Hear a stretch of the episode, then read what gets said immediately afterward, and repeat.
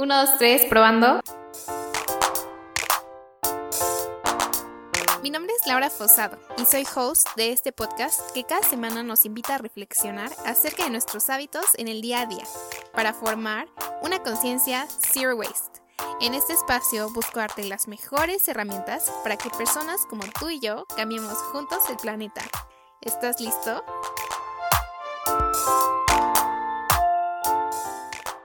Hola, ¿cómo están? Muchas gracias por acompañarme en un episodio más de su podcast medioambiental favorito, Conciencia Zero Waste. Y antes de empezar, recuerden que pueden seguirme en Instagram como arroba conciencia zero waste, en donde publico tips medioambientales, recetas veganas, vegetarianas, guías para encontrar lugares zero waste en la República Mexicana y muchas cosas más que estoy segura que les van a ser de gran ayuda en su día a día. Y bueno, hoy vamos a estar platicando acerca de cómo es una dieta sustentable con Alma Durán. Y para quien aún no la conoce, les voy a contar un poquito más acerca de ella. Alma es licenciada en Nutrición y Bienestar Integral, egresada del Tecnológico de Monterrey. Se dedica a la consultoría privada de nutrición con enfoque en cambio de conducta y mejora de hábitos, educación en diabetes y sus enfermedades asociadas, y asesoría para una alimentación sustentable. Es cofundadora de Nutridos México, un proyecto que busca brindar herramientas de nutrición y experiencias de bienestar a empresas principalmente, utilizando la educación como pilar fundamental. También es cofundadora de Alimente, una alternativa saludable de bebidas diseñadas para completar o complementar la alimentación de una manera sana, rápida y sencilla.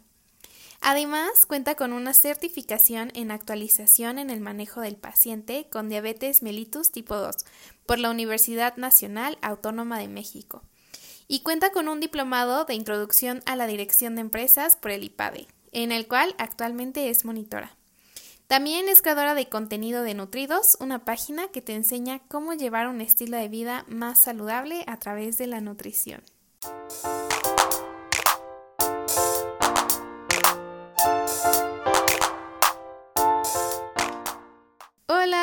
Estás? Muchas gracias por estar hoy en el podcast. Muchas gracias por invitarme, Lau. Pues yo encantada de estar aquí, de compartirles un poquito de, de lo que sé, de este mundo, de esta pequeña trayectoria que tengo con la alimentación saludable, pero creo que muy buena para poder empezar.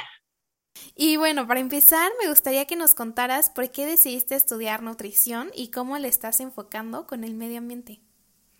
Ay, mira, realmente mm, la razón por la cual yo decidí estudiar nutrición en un principio es muy general y muy distinta realmente a la razón por la cual ahora practico yo mi profesión. En un inicio fue porque desde muy chica yo, pues como a los 7, 8, sí, como entre 7 y 10 años, yo empecé a ver que mis abuelos se enfermaban, ¿no? Yo realmente me quedé sin mis cuatro abuelos muy chica, o sea, se enfermaron muy jóvenes. Empecé a ver que se enfermaban, que mis tíos los tenían que llevar súper seguido al, al médico y era visita tras visita y pues tú sabes, ¿no? Todas esas cuestiones.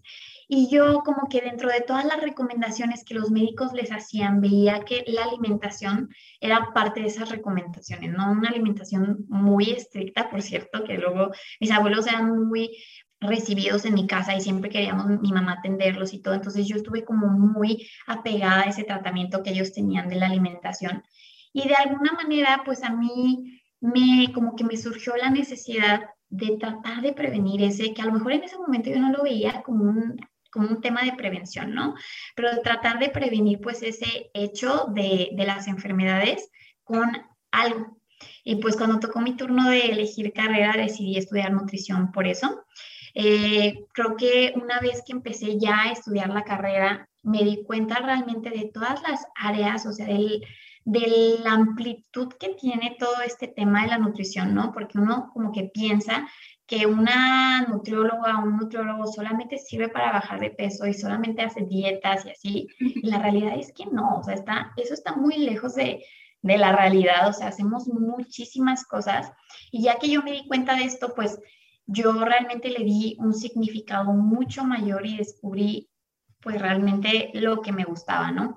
Que aquí, no sé si hayas escuchado el famoso dicho que dice como de dale dale un pez a un hombre y comerá un bien y enséñalo a pescar y comer el resto de su vida.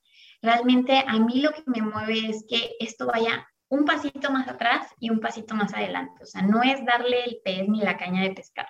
Lo que yo quiero es que realmente la gente aprenda a armar la caña, aprenda a identificar cada parte de la caña, a usar la caña y ahora sí a pescar. Y que todo ese proceso lo enseñe y lo comparta. O sea, creo que te digo, es un pasito antes y un pasito después, porque al final yo soy fiel creyente de que lo que uno sabe y no lo comparte es, no sirve para nada. Entonces, como que yo por eso decidí ahorita, ya parte de todo este descubrimiento que, y este significado que yo le he dado a, a mi carrera y a mi trayectoria como nutrióloga, eh, fue que comencé apenas hace como tres años en todo este camino de la alimentación sustentable, como que me empecé a ser muy perceptiva de, de la naturaleza, de las maravillas de la naturaleza, del medio ambiente, de realmente ver que nosotros tenemos todas nuestras manos para cuidar el medio ambiente. O sea, realmente el medio ambiente lo único que hace es, cuidarnos, nos da y nos da y nos da y nosotros no le damos nada a cambio. Entonces, em, así fue como yo empecé a unirlo, a experimentar yo misma el cuidado del medio ambiente, el tema de reducir el, desperdicio, o sea, en específico, como desde mi trinchera de nutrición, reducir el desperdicio, temas más relacionados ya con la nutrición, y pues al mismo tiempo empecé a compartirlo también. Y pues así fue, como ahorita lo estoy uniendo, ¿cómo ves? Oye, Alma, ¿y para ti qué es una dieta más eco-friendly? Porque ya sabes, ¿no? Esto de que se relaciona con una alimentación siempre vegana o vegetariana y de que puras plantitas. Pero a ver, cuéntanos más acerca de esta alimentación. Mm, pues creo que en estricto sentido y hablando ya en temas de salud y cuidado del planeta, una alimentación eco-friendly, eh, yo creo que como tú habrás escuchado, como la mayoría de las personas por aquí hemos escuchado, es aquella que reduce o genera más bien el menor impacto ambiental posible, ¿no? Que sea accesible eh, para las personas, que sea segura también y que sea equitativa, o sea, que realmente todos podamos tener acceso a la alimentación. Creo que eso es lo que es una dieta más eco-friendly y eh, pues son características que describen mucho a una alimentación basada en plantas, te digo, en estricto sentido sería como eso. Sin embargo, yo también quiero eh, expresar aquí que una alimentación eco-friendly, porque a veces siento que, sobre todo en nutrición, o no sé si es porque yo estoy más aquí, este, pues metida en estos temas, ¿no? Pero en nutrición es mucho la mentalidad de todo o nada. O hago todo o no hago nada. Voy todos los días al gimnasio o no voy ninguno, o sigo toda la dieta o nada. Y creo que así también es con este tema. O sea, algo que yo les digo es, mm, llevar una alimentación mm, vegana o vegetariana, 100%, eh, no, sola, no, no, no implica de que tengo que ir al tianguis todos los tales días, tengo que comprar aparte mi, mi comida a granel, tengo que no llevar empaques, tengo que esto, y aparte no comer nada de origen animal. No, o sea, creo que la alimentación eco-friendly este, podemos hacer como pequeños cambios porque a veces en eso caemos, ¿no? Como en ya no voy a hacer nada, en lugar de hacer un pequeño cambio y irlo implementando poco a poquito. Entonces creo que para mí, la alimentación más eco-friendly es la que tú puedas ajustar a tu día a día, siempre y cuando no dejes de hacerlo, o sea, no dejes de hacer esos pequeños cambios y que los vayas aumentando, obviamente, ¿verdad? Bueno, y entonces, ¿cuál sería la diferencia entre una alimentación vegana y una alimentación basada en plantas? Pues una alimentación basada en plantas y una alimentación vegana sí pudiera considerarse lo mismo, más que nada es como eh, una pequeña diferencia en que a lo mejor habrá quienes todavía lo lleven a un extremo que solamente consuman frutas y verduras porque sí las hay, o sea, nada de granos enteros, nada de legumbres ni nada de eso, que solamente sean plantas, digo, al final granos y eso también vienen de plantas, ¿no? Pero no semillas, ¿me explico? Hay este, algún tipo de vegetarianismo que solamente consumen incluso hasta frutas y verduras crudas, nada cocido. Entonces, em, dependiendo de la referencia, yo creo, Lau, te pudiera decir eso, como esa gran diferencia. Pero en sentido más común, un poquito más coloquial, más conocido, más estudiado, una alimentación vegana sí pudiera considerarse también una alimentación basada en plantas. Y también hace un rato nos mencionaste que una dieta eco-friendly consiste también en cambiar gradualmente nuestros hábitos, ¿no? Entonces pensemos, no sé, que vamos a un restaurante en el que en el menú no hay nada o a lo mejor sí una que otra opción vegana. Pero en este caso, ¿qué podemos hacer para comenzar a reducir nuestro consumo de carne en los restaurantes cuando muchas veces pues es inevitable? Para comenzar a reducir el consumo de carne, yo diría que, bueno, aunque gracias a Dios también, eh, creo que cada vez más cadenas de, de, restaurantes a nivel mundial, local también, se van preocupando más por ese tema. Y creo que ya es, bueno, yo por lo menos ya es raro que no vayas a algún restaurante y te encuentres un, aunque sea un platillo vegano. O sea, digo, ya, digo, todavía no me quiero ya esa avaricia que lo vegano sea saludable, ¿verdad? Pero, pero bueno, por lo menos te lo encuentras. Para reducirla, creo que lo que yo recomiendo en días este, que vayan a algún restaurante o incluso en días normales, de que comas en tu casa y todo, es que hagas los famosos días sin carne, que luego se le conoce como eh, Meatless Monday, pero yo realmente digo, a ver, no tiene que ser lunes, o sea, puede ser cualquier día Puedes, irte desde todo el día, desayuno, colaciones, comida, cena o desayuno, comida, colación. Digo, desayuno, perdón, comida y cena, ya sea cuántos tiempos de comida hagas, sin, eh, sin comer nada de origen animal o puedes que solo sea una comida. Te digo, al final no es extremismo, es que sí lo hagamos. Entonces, una o dos comidas así puede ser una que lo, que lo pueda reducir otra es que en los restaurantes, sobre todo, que puedan aumentar consumo de legumbres, consumo de granos enteros. Esto ayudaría un poquito a equilibrar como el plato en general, teniendo un poquito más de, de alimentos de origen vegetal, reduciría los alimentos de origen animal. Otra este, cosa en, los restaurantes, por ejemplo, es que siempre pidan entradas vegetales. Ya ves que hay como muchos tiraditos de atún, este, mm, carpacho de pulpo, carpacho de res, etcétera. No, o sea, vámonos por lo vegetal. ¿Qué hay de algún puré de coliflor, algún puré de papa, este, algunas verduras asadas, todo eso que sea vegetal? Eh, postres también que tengan semillas. Eh, los postres creo que es un poco más fácil, entre comillas, a menos que tengan como mantequilla, que tengan chantilly, eso que por lo regular pues utilizan leche así, pero si no, algún postre que sea como algo hecho de chía, por ejemplo, este, ya hay muchas opciones también de postres veganos, entonces buscar eso. Em, ¿Qué otra cosa te pudiera decir? Creo que algo también para reducirlo, independientemente de si es en un restaurante o en tu casa, eh, pues sirve mucho que tengas una razón específica, o sea, que no solamente lo hagas por moda, de que, ah, que es que voy con fulanita que es vegana y entonces pues aquí vegana, a lo mejor un día está bien, pero si realmente quieres generar un impacto, tienes que hacerlo todos los días, o sea, el cambio es diario. Entonces, creo que buscar una razón específica, llámese el medio ambiente, llámese salud, llámese el cuidado de los animales, o sea, cualquier cosa te pudiera ayudar o pudiera ayudar a alguna persona a motivarse incluso más a decir, ok, todos los lunes no voy a comer carne, porque así es como yo desde mi trinchera contribuyo al, al impacto ambiental o a que los animales, pues, no sé, no se maten tan seguido o no sé, digo, al final creo que, digo, son contrastes muy, muy fuertes, ¿no? Pero creo que eso, buscar una razón. Y para sustituirla, pues se recomienda mucho nutricionalmente hablando ya, que mm, se busca asesoría principalmente porque tener este tipo de alimentación no, no es nada más quitar la carnilla, o sea, no, no, no, va mucho más allá, va el tema de buscar o realmente identificar eh, cuáles son los nutrientes críticos en estos tipos de alimentación cómo suplementarlos o si debemos suplementarlos, cómo, cuándo, eh, en qué ocasiones. Creo que eso ya sería un tema un poquito más, más específico en cada persona y en cada etapa de la vida también.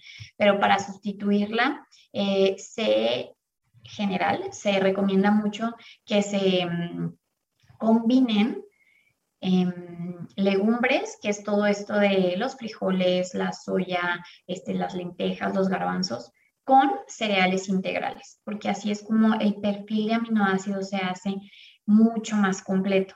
Entonces ahí sí no habría como ningún tema en decir, ah, bueno, ¿y de dónde obtienes la proteína? Porque creo que es algo muy común, ¿no? En gente vegetariana o vegana. Ah, pues de ahí, porque realmente la alimentación está completa. Porque creo que es un error muy común que suelen este, caer las personas que eh, adoptan un, un tipo de alimentación vegana, sobre todo, quizá yo ya no como nada de origen animal, pero entonces este, como arroz todos los días, desayuno como arroz y de colación me como unas Oreo, por decir algo, o así. Entonces, pues a ver, no es de no comer alimentos de origen animal y ya, es de que tu alimentación siga siendo de calidad a pesar de haberlos quitado. Y ahorita que estamos hablando de la carne, ¿cuáles podrían ser las desventajas de consumir carne tan seguido? Porque igual hay personas que tienen esta como excusa, por así decirlo, de que si no comen carne, entonces no, no obtienen la proteína suficiente para una buena alimentación, ¿no? Mira, creo que de los principales, eso que me dices de que sí, hay mucha gente que piensa que cuando no tiene eh, proteína de origen animal, no come, o sea, no, y creo que es mucho por nuestra cultura, ¿verdad?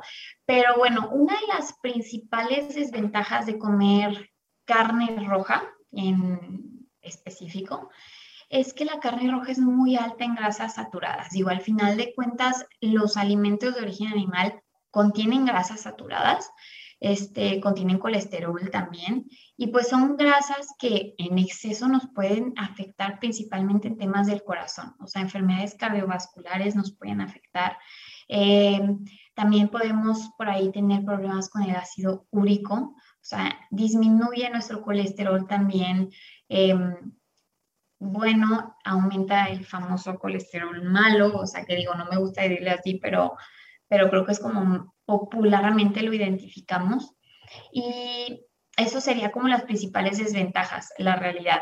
Aparte de que también está un poquito más relacionada ya en, en temas como cáncer, o sea, que el consumo excesivo de carnes rojas sí se relaciona ya por muchos años con, con diferentes tipos de cáncer, sobre todo si la carne está quemada, o sea, que digo, ningún alimento debe consumir quemado, ¿no? Pero, pero sí, la carne roja se relaciona principalmente con eso, enfermedades coronarias y cáncer. Y pensemos que ahora, no sé, que llegó la pandemia y entonces el consumo de comida a domicilio comenzó a aumentar muchísimo y entonces ya nadie quería salir ni moverse ni siquiera de su sofá, ¿no? ¿Cuáles podrían ser las ventajas y las desventajas tanto alimentarias como ambientales de la comida a domicilio? Ya, ok. Pues las ventajas nutricionales creo que pudieran ser, la comida a domicilio puede ser una buena opción quizás para personas que de plano llevan un estilo de vida muy ajetreado. O sea, te estoy hablando de personas yo conozco personas muy cercanas a mí que de repente les quiero dar un coscorrón que como es que son las 8 de la noche y no he comido nada. ¿Cómo no has comido nada? O sea, de verdad, de repente hasta me enojo. O de que, ay, es que andaba tan ocupado que se me olvidó comer. O sabes que sí me llevé mi lunch, pero se me echó a perder porque no tuve tiempo de comer, así, ¿no? Creo que personas que llevan un estilo de vida muy ajetreado o de plano no tienen tiempo para nada o de plano no saben cocinar, creo que pudiera ser alguna ventaja todo el tema de, del servicio a domicilio. Desventajas de nutricionalmente hablando es que pues nunca va a ser lo mismo como tú dices, o sea, preparar algo en mi casa a comerlo fuera de mi casa, ¿no?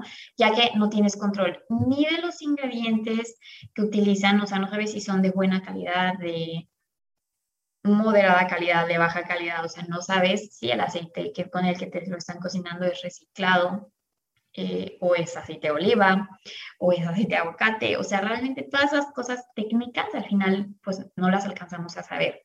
No tenemos tampoco control de las cantidades, eso que mencionaste es algo muy bueno porque sí, ahorita, sobre todo en siglo XXI, que ya somos uno de los países con mayor prevalencia de obesidad, tanto en adultos como en niños, o sea, este tema de comidas excesivas ya hasta se nos salió de las manos, o sea, ya nosotros vemos como algo normal ir por un combo por un combo 2 alquín, que me han dicho, o sea, me han dicho algunos pacientes de que no, pues es que un combo 2 me, es para dos personas, pero, o bueno, tal vez te estoy inventando el número del combo, ¿no? Pero un combo tal es para dos personas, pero yo me lo como solo. Sí, porque hemos normalizado tanto este consumo excesivo de comida que ya, pues, de verdad, se nos salió de las manos.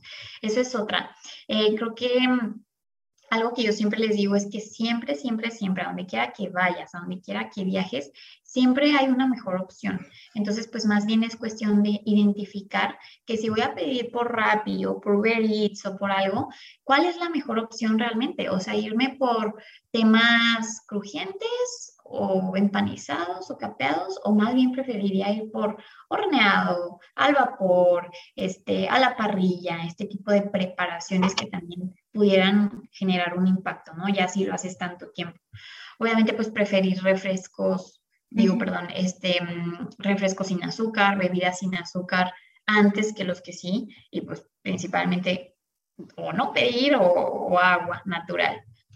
Y ambientalmente hablando, Mm, creo que hay algunas ventajas, como por ejemplo que, bueno, en restaurantes aquí en Guadalajara ya es muy común que vayas o pidas más bien y ya esté como la iniciativa de que utilicen ellos mismos envases, o sea, reutilizables, este, vasos compostables, de estas cajitas donde te guardan como las de tipo unicel, pero ahora son de fécula de maíz o de ese tipo de cosas, ¿no? O sea, que ya estén cambiando los envases es algo bueno.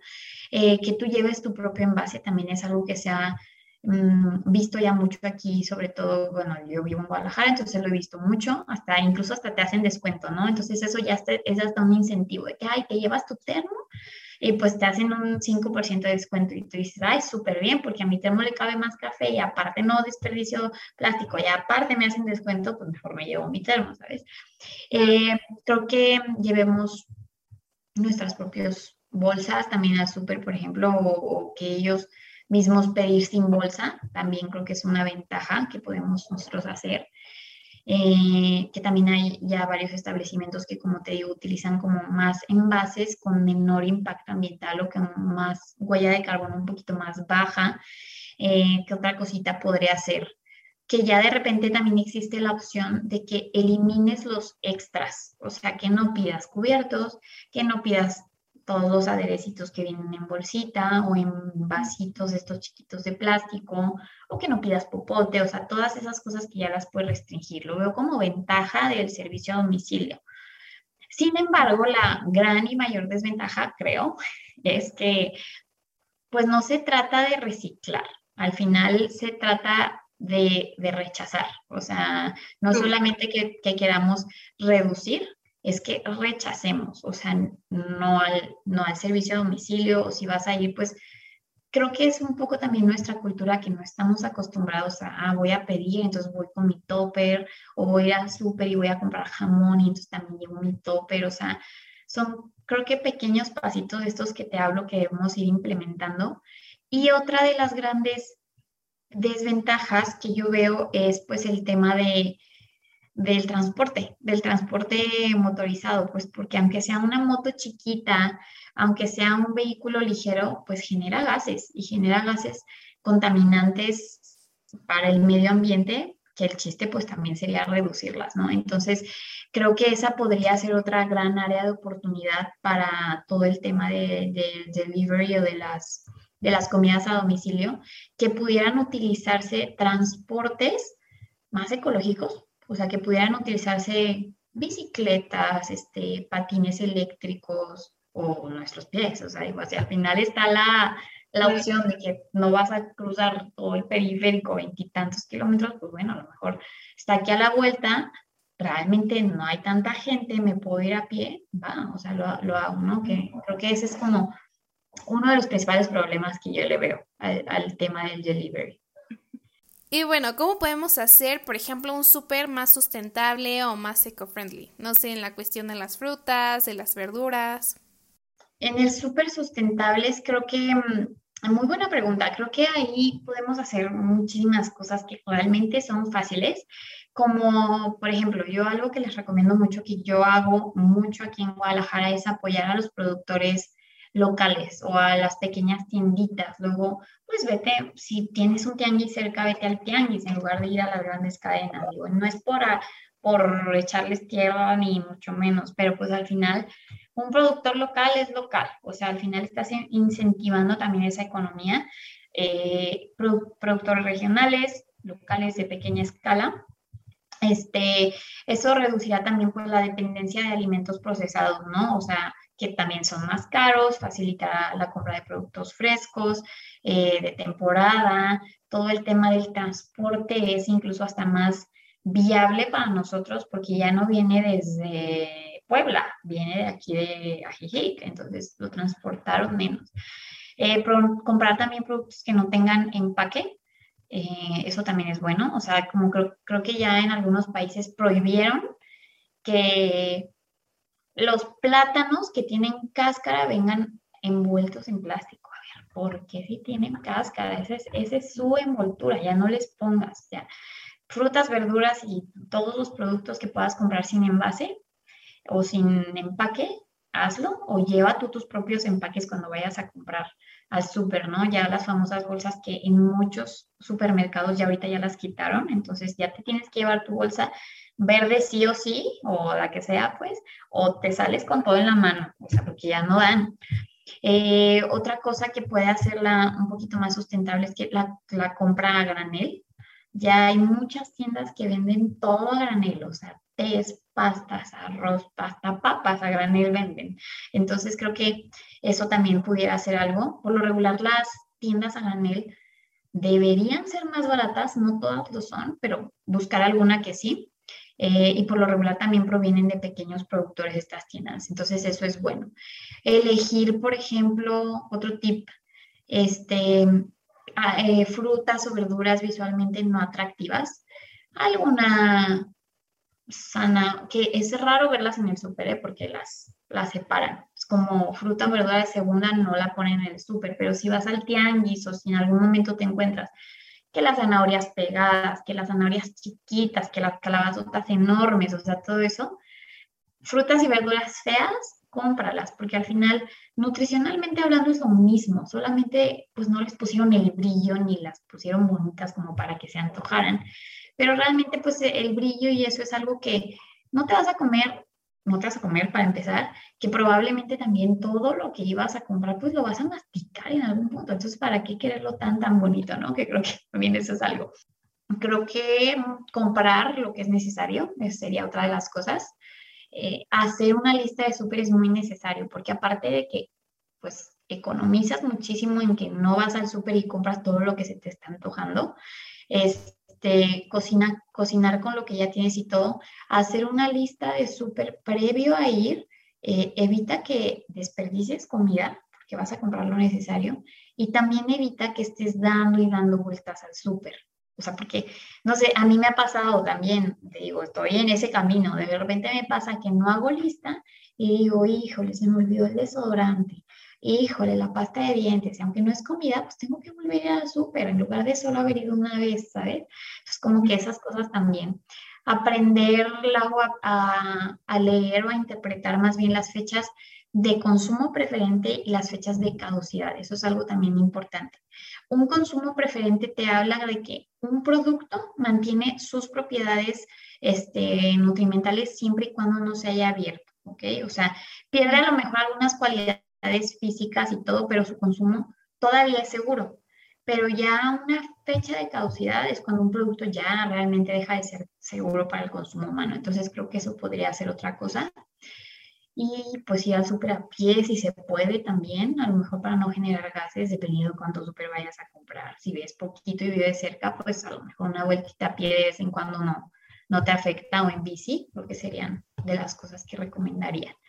¿Y qué tan seguro consideras que es consumir productos enlatados? no sé, pensemos en unos garbanzos, que quizá eh, una persona quiere comer garbanzos, pero quiere evitar ir hasta, no sé, el mercado por ellos a, a granel y le sale pues más barato o más cerca eh, comprarlos en el súper cuando hace su despensa, ¿no? ¿Qué opinas de este tipo de productos? Eh, mira, yo no los satanizo realmente. Eh, definitivamente no los recomiendo nutricionalmente hablando para un consumo diario, o sea, que los enlatados se vuelvan la base de tu alimentación, ¿no? Porque al final nada como que la alimentación sea natural, o sea, que tú partas, que tú hagas, que tú todo, ¿no? Eh, si puedes cosechar, pues mucho mejor, pero digo, es un poquito más complicado.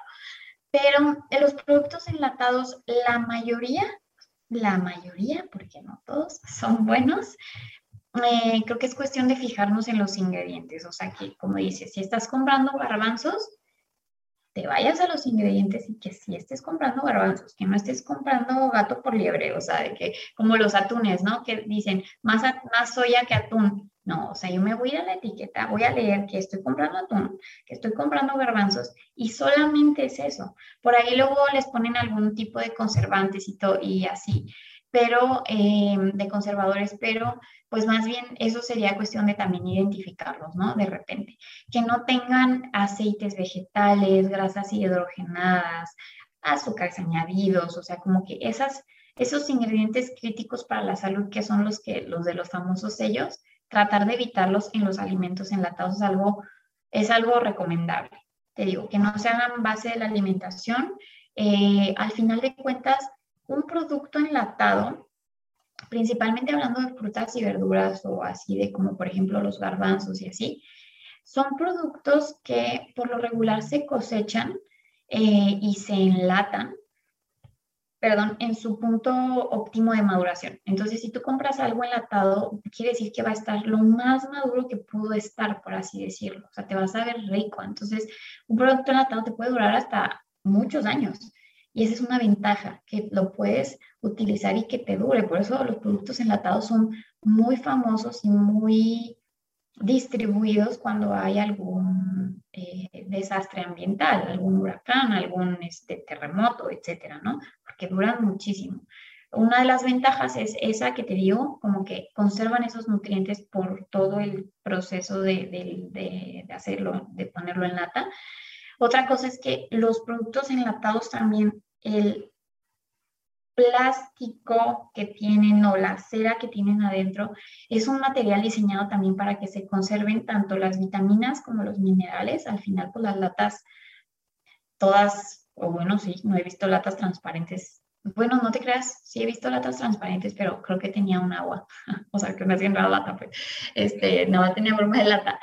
Todas las latas mm, pues son de ese color también para conservar justo vitaminas, minerales, el sabor, el olor, o sea, como las características organolépticas de un producto, lo cual también es bueno. Sin embargo, hablando de desventajas, pues sí, contienen principalmente más sodio, que es lo que utilizan también como para conservar los alimentos. Por eso yo casi siempre cuando como algún enlatado, cuando recomiendo algún enlatado, siempre les digo, enjuáguenlos primero obviamente, ¿verdad? Hace ratito justo estaba hablando de esto con mis roomies, de que, a ver, obviamente no vas a enjuagar unas sardinas que ya vienen con tomate y ya están preparadas, pues porque les vas a quitar todo el sabor y no. Pero sí puedes enjuagar un atún en agua para quitarle el exceso de sodio y luego ya tú prepararlo. O si puedes enjuagar unos garbanzos también, por ejemplo. O sea, no les quitas el sabor. Creo que eso es bueno. Eh, hablando del tema ambiental, creo que las latas como tal, em, pues sí contaminan, o sea, sí se requieren muchos materiales para elaborar las latas. Sin embargo, también es un material que se puede reciclar, reutilizar y reciclar 100%. O sea, creo que cada vez más se puede, nosotros tenemos como esa cultura de reciclarlo. Y pues es lo que yo recomendaría que quizás no sea la base de tu alimentación y si los consumes, te comprometas así reciclarlos. Bueno, y una de las cosas que tú también compartes mucho en tu Instagram es acerca de cómo conservar por más tiempo nuestras frutas y nuestras verduras.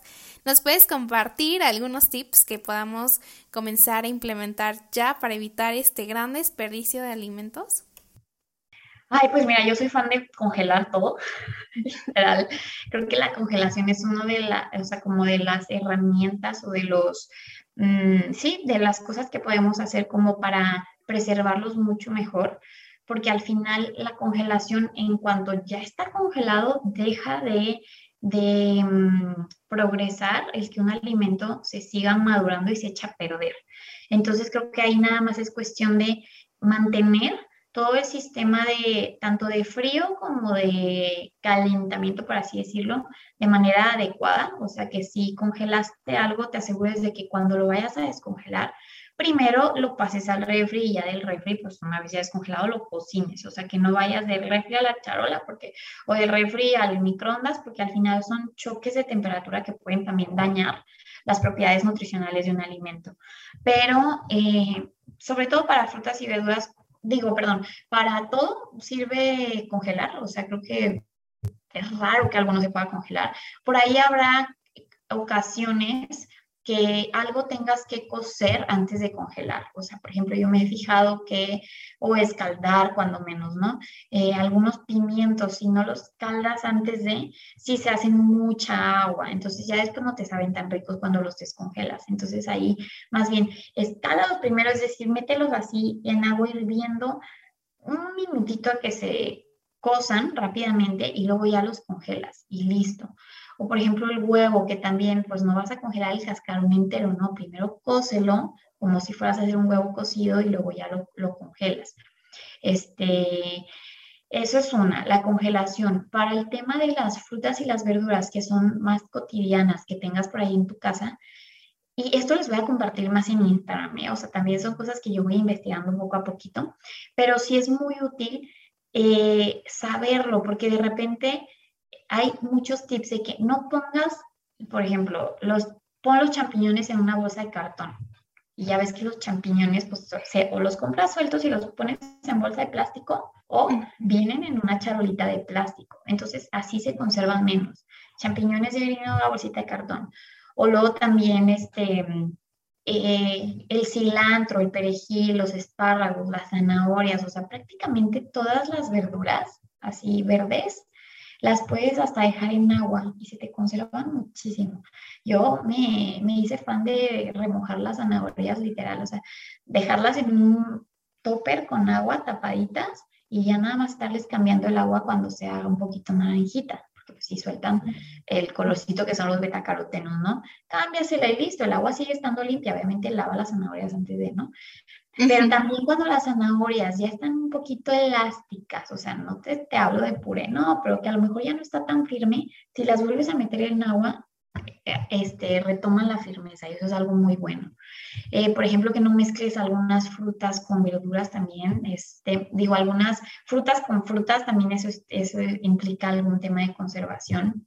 Este, mm, ¿qué otra cosa te pudiera como recomendar? Creo que esto voy a hacer una guía en mi Instagram para que vayan y lo sigan así por completo, que es justo lo que estoy tratando de hacer. Digo, al final tú sabrás que mantener unas redes sociales es, es pesado, pero sí quiero como dejarles el ABC de, de todos los alimentos que sean más comunes, ¿no? De que se echen a perder sobre todo.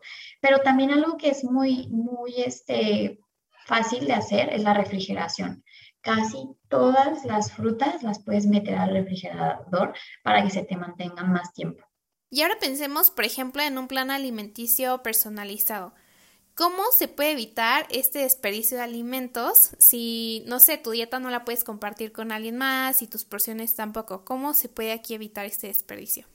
Ok, em, creo que en ese, en ese caso que no lo comparta es hasta, es incluso más fácil porque tú ya sabes cuánto comes, ¿no? Bueno, la mayoría de las personas, aunque no llevemos un plan de alimentación más o menos que ya sabemos que, bueno, me como tres tacos, cuatro tacos y ya más o menos me lleno, o sea, ¿no?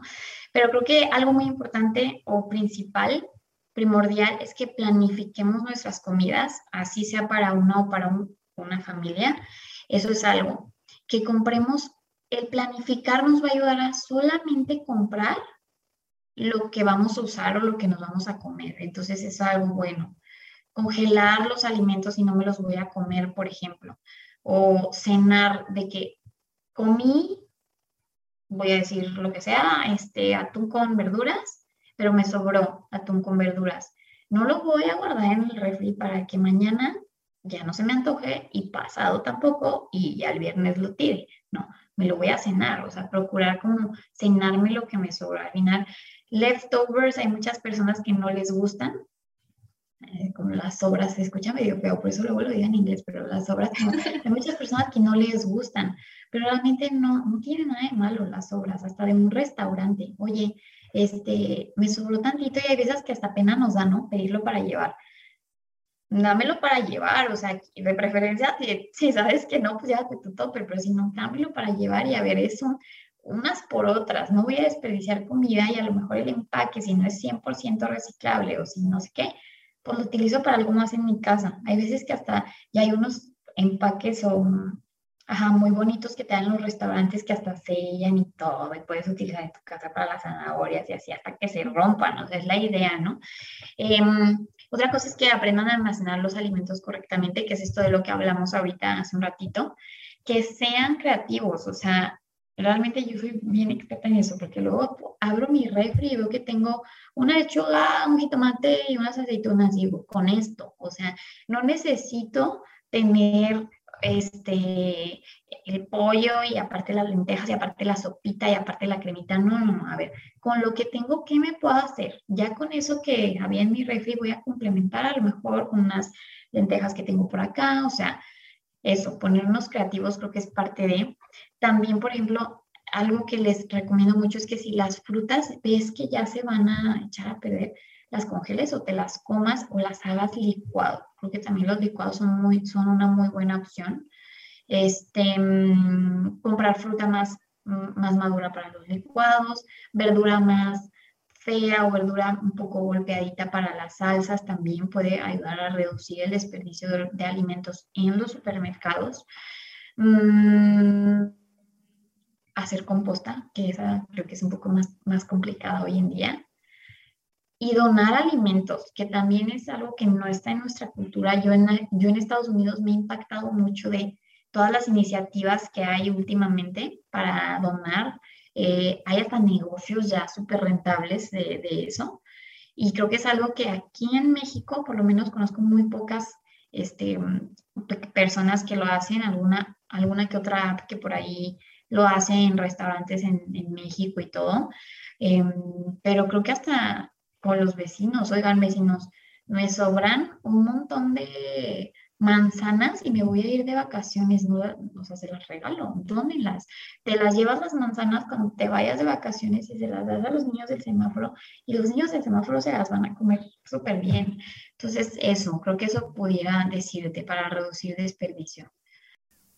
Y dentro de cualquier dieta, ¿cómo podemos comenzar a implementar esta fibra, pero a granel? Ay, pues mira, creo que es súper fácil, ¿eh? porque ya la mayoría de, los, de las tienditas a granel, o por ejemplo en la central de abastos, puedes encontrar ya un montón de semillas y granos que son los que contienen fibra, ¿no? Principalmente, digo, aparte de frutas y verduras. Pero, em, pues sí, más que nada, saber, gracias a Dios también estas... Eh, semillas o granos, pues sí se conservan un buen tiempo. Entonces, si tú, por evitar las vueltas y aparte, pues también economizar un poquito, que también de repente cuando más compras, pues más barato te sale, puedes ir con tus botes, o sea, anticipate con botes vacíos, casi en todas las tiendas te hacen de, de, granel, te hacen descuento por llevar tus botes y de preferencia pues llevarlos limpios para evitar que contamines todo tu producto. Este, lleva tus bolsas, lleva tus botes. Mm, casi todos, eh, te digo, los alimentos, es que estoy pensando como cuál no he visto, pero creo que sí, o sea, fibra, granel, ya venden almendras, ya venden nueces, ya venden chía, ya venden arroz, avena, este, amaranto, ya casi todo lo venden a granel. O sea, solo es cuestión de, nutricionalmente hablando, creo que comprar granos integrales, o sea, que prefieras el arroz integral sobre el arroz blanco, comprar este, por ejemplo, granos puros que no contengan nada de azúcar añadido, como por ejemplo el amaranto. El amaranto mejor tú ponle miel, no compres el amaranto que ya viene como endulzado, que hasta se ve como un poco amarillito.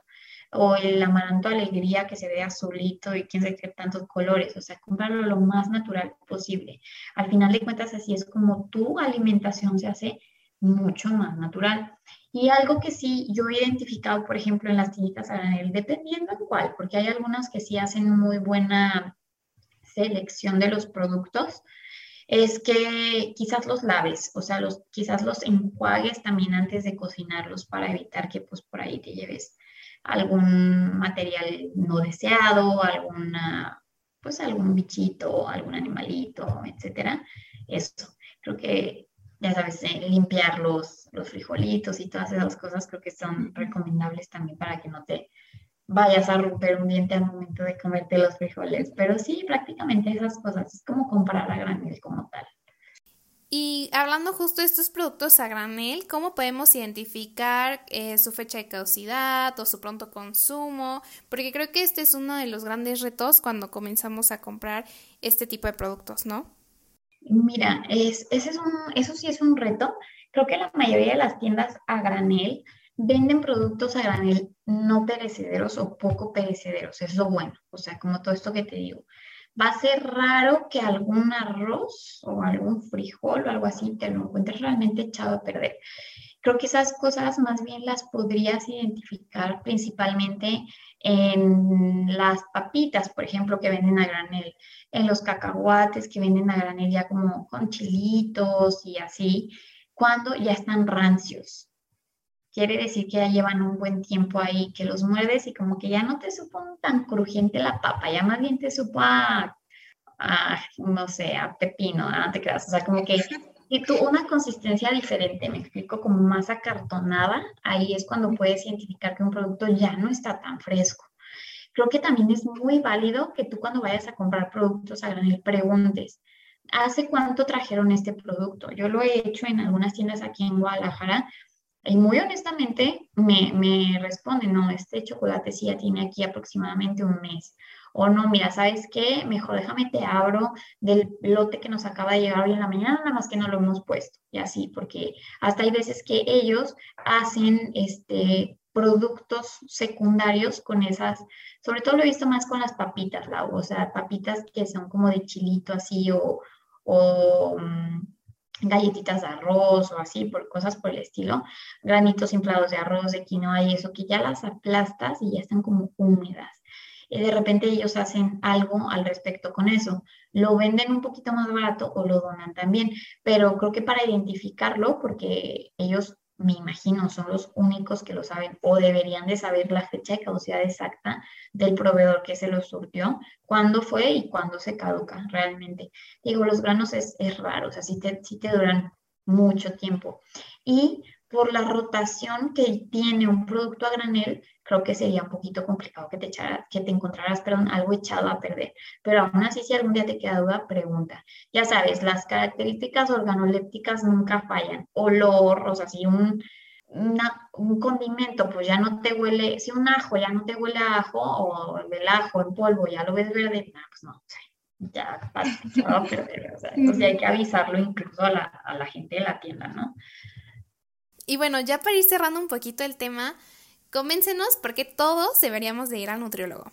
Yo siempre les digo que así como aprendimos a abrocharnos las agujetas, así como vamos al dentista, así como vamos a, psicólogo, así como vamos a un montón de especialistas en el área de salud o incluso ni en el área de salud, deberíamos contemplar al nutriólogo. Creo que el nutriólogo realmente, o nosotros como nutriólogos, jugamos un papel muy importante en esto, ya que pues nosotros somos los que debemos enfocarnos, ¿no? Como en garantizar mediante programas, mediante consultas personalizadas, mediante este, talleres educativos, pláticas, iniciativas de desarrollo, etcétera, que la población reciba pues esta orientación nutricional adecuada, ¿no? O sea, que se les diseñen planes de alimentación eh, personalizados, que se les diseñen planes de alimentación que se ajusten a las necesidades de, de, cada uno de nosotros. O sea, no todos somos iguales, no todos nos va a funcionar lo mismo.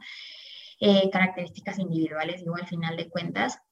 Y por nosotros ser esa figura que puede pues llegar a influir, eh, hay veces que hasta un, un nivel más allá del que creeríamos, a todas estas personas en sus elecciones alimentarias, es importante que tomemos esto en cuenta. O sea, que si bien no vamos a obligar a nuestros pacientes y a nadie a hacer algo que, ellos no estén dispuestos de hacer, sí podemos informarles de, de que hay un problema, ahorita hablando del tema ambiental, que hay un problema ambiental, de que hay un problema de salud pública que es más que evidente y pues plantearles quizás las posibles soluciones para que ellos desde, desde su trinchera y desde sus posibilidades puedan intentar cada uno hacer, o sea, ser parte de, la solución, ¿no? Entonces, pues creo que eso es algo muy, muy importante. Eh, el nutriólogo no solamente sirve para bajar de peso, no solamente te da una dieta para eso y no es eh, voy y un mes y ya, o sea, es un estilo de vida que profesionales de la salud responsables y éticos y comprometidos con lo que hacen deben realmente ayudar y transmitir todo esto que, es el tema de la nutrición y de cómo lo pueden llevar a cabo los, sus pacientes, ¿no? ¿Y tú qué le dirías a tus colegas nutriólogos para que sean más eco-friendly? A mis colegas nutriólogos que puedan ser más eco-friendly, les los invito a que principalmente consuman local, en donde quiera que estén, eh, que incentiven y que ellos hagan también el consumo de frutas y verduras de temporada, que también es algo que nosotros en el tema nutricional consumimos mucho, frutas y verduras de temporada. Consumanlo local y consumanlo de temporada. Realmente también eso hace mucho la diferencia en el tema ambiental porque hasta por la tierra, o sea, por la explotación de la tierra cuando no es un cultivo que es de temporada, eso ayuda muchísimo. Y que reduzcan, creo que también esto ya es un poquito más latente hoy en día, que reduzcan su consumo de carne. No tienen que ser, y esto yo no soy la persona más indicada para decírselos, pues, porque yo no lo soy, y, como te comenté antes de, lo del podcast, no tiene que ser todo o nada. Y digo, yo, yo quizás no soy la más indicada porque seguramente mis colegas lo saben, de que la alimentación basada en plantas mayoritariamente o completamente sí es más saludable. Entonces, sí creo que también deben ellos pues practicar de alguna manera, si no es por completo, que sea parcial algunos días, practicar de alguna manera este tipo de alimentación y estas prácticas. Y por último, que lo compartan. O sea, creo que es algo bastante, o por ejemplo, estos pequeños tips que te pude dar como de cómo disminuir el desperdicio de alimentos, cómo hacer compras más conscientes, con menos empaques, etcétera no solamente es cuestión de recomendar, es de poner el ejemplo también. O sea, yo creo que me vería muy hipócrita diciéndote a ti todas estas cosas cuando yo no las hago, ¿no? O sea, te digo, probablemente, este, de repente, o sea, sí, no, no probablemente, sí como carne, como te mencioné en un principio, pero no compro carne, o sea, la, la como cuando voy a una carne asada, no la compro yo en mi casa. Y sí voy con mi bolsa al súper, y sí compro cosas a granel, o sea, de verdad creo que sería muy triste que lo estuviera yo recomendando y no haciendo. Entonces creo que desde ahí parte todo, o sea, desde el ejemplo que nosotros podamos hacer como, como nutriólogos o como esta figura de, de salud y esta figura de, de sustentabilidad que la alimentación es un tema muy amplio para hacerlo sustentable, digo todo, ¿no? La luz, la ropa, etcétera, pero la alimentación es algo que hacemos todos los días. Comemos todos los días por lo menos tres veces al día, digo, habrá personas que más, habrá personas que menos, pero tres veces al día en promedio. Entonces, ¿por qué no hacer algo al respecto, no? Quizás no es como comprar ropa, a lo mejor no todos los días compramos ropa, bueno, yo no, no todos los días compramos ropa, pero sí comemos todos los días, entonces hay que hacer algo al respecto. Y ahora sí, antes de despedirnos, compártenos tus redes sociales en las que te puedan seguir para preguntarte más acerca de este tipo de alimentación o para que le echen un ojo a tu contenido. Muy bien. Mira, me pueden encontrar en mis redes personales. Estoy como Alma, todo esto es en Instagram prácticamente es la única plataforma que utilizo. Eh, estoy como Alma Durán Nutrición, así pegado. La N de Durán es la N de Nutrición. En mis redes sociales de Nutridos, que es en donde compartimos información también bastante útil y bastante práctica para que las personas con su día a día puedan meterse en Nutridos y decir, ya sé que voy a ir a comprar al Oxxo, ya sé que no es este aceite, ya sé que es este y así. Estoy como nutridos-mx y tengo ahorita una tercera red social que es eh, el proyecto de alimente de las bebidas, este, también con ingredientes naturales y todo, que está como alimente con doble m.mx. Pues Alvita, muchísimas felicidades por ser una persona cambiando al mundo, por llevar a cabo tu profesión de la manera más sustentable posible por compartirnos hoy toda esta información tan valiosa y sobre todo por el espacio que te hiciste para venir hoy al programa. Es un honor tenerte aquí. Muchas gracias. Muchas gracias a ti, Lau, y pues espero que puedas este, también llegar a más personas con este proyecto que creo que es muy bonito y tiene una intención social eh, bastante buena. Entonces, pues también felicidades a ti por estar eh, cada vez más introduciéndote en estos temas y compartiéndolos, que es lo importante. Gracias por la invitación.